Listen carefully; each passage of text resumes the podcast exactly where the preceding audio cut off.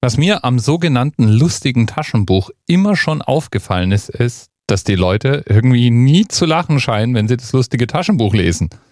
Meine Kids haben schon bei Asterix unkontrolliert gekichert. Die nicht lustig Cartoons oder die Zeichnungen von Rute werden regelmäßig rumgezeigt, so lustig finden die die. Dilbert, Garfield, Calvin und Hobbes, lauter Comics, bei denen ich schon Leute lachen hab hören. Nur beim lustigen Taschenbuch ist mir das bisher noch nicht untergekommen. Dabei sind die Zeichnungen natürlich schon irgendwie witzig und die ganze Welt ist auch faszinierend, besonders wenn man sich als Erwachsener damit beschäftigt, wie viel da in der deutschen Version zum Beispiel noch dazu kam an Running Gags, versteckten kleinen Seitenhieben und sehr liebevollen kleinen Scherzen, die man in den Namen zum Beispiel finden kann. Unbestreitbar haben die Bewohner von Entenhausen eine nicht müde werdende Fangemeinde und das Universum ist allmählich auch wirklich groß. Da gibt es eine Menge Figuren und Gestalten, die man da kennen kann.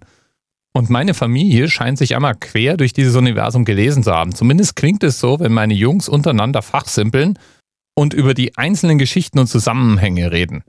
Und neulich ist auch mal passiert, dass unser Mittlerer uns alle mit Detailwissen aus der Geschichte beeindruckt hat, nur um dann seinen eigenen Ruhm zu zerstören, indem er erklärt hat, da gäbe es ja eine Donald Duck-Geschichte, in der das alles nacherzählt worden wäre. Ich glaube, nach unserer Reaktion sind die Kids jetzt wahrscheinlich davon überzeugt, dass geschichtliche Fakten in Donald Duck-Heften vermutlich wahrheitsgetreu nacherzählt werden. Jetzt haben wir ja heute Episode 671.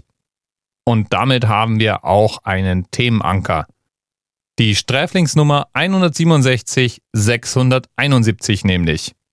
Eher klein, meistens ein Anführer, im Englischen als Big Time Beagle bekannt und im Deutschen Karlchen Knack genannt. Und damit ist auch klar, dass wir eigentlich nicht nur über einen reden können, sondern über eine ganze Gruppe von Figuren reden müssen. Nämlich die größte Verbrecherbande der Welt, die Panzerknacker AG. Die haben ja in aller Regel Masken und Streffingskleidung an. Die Masken übrigens nicht von Anfang an, sondern verliehen in einer der ersten Geschichten, in denen sie überhaupt vorkommen. Und die Beagle Boys oder die Panzerknacker haben natürlich nur ein Ziel, nämlich Dagobert Duck um sein Barvermögen zu bringen. So richtig viel weiß man über die Panzerknacker freilich nicht. In den Taschenbüchern haben sie einen Anführer, nämlich den Großvater, der in den Bergen in einer Hütte geheime Pläne schmiedet und das gesamte Panzerknacker-Imperium leitet. In den DuckTales, also der Comicserie dazu, da war es die Oma Knack, die die Fäden in der Hand hielt. Die hauptsächliche Tracht der Panzerknacker ist neben der charakteristischen Gesichtsmaske Sträflingskleidung – und auf der Brust steht meistens eine Sträflingsnummer. Oder eigentlich zwei Nummern, jeweils dreistellig und immer aus den Ziffern 1, 7 und 6 gebildet. Damit sind wir mit der 671 natürlich ideal aufgestellt. Wir hätten aber natürlich auch noch bei der 167, bei der 176 oder bei der 617 über die Panzerknacker reden können. Heute ist sozusagen letzte Gelegenheit, bevor wir bei der 176.167 ankommen. Da rede ich dann einfach nochmal drüber. Lieben Dank an unseren Themenpate für heute. Nicht sicher ist der Zusammenhang zwischen der 671 und Entenhausen aufgefallen. Oder wie man es musikalisch auch ausdrücken könnte. Denn im Wald, da sind die Panzerknacker, da sind die Panzerknacker.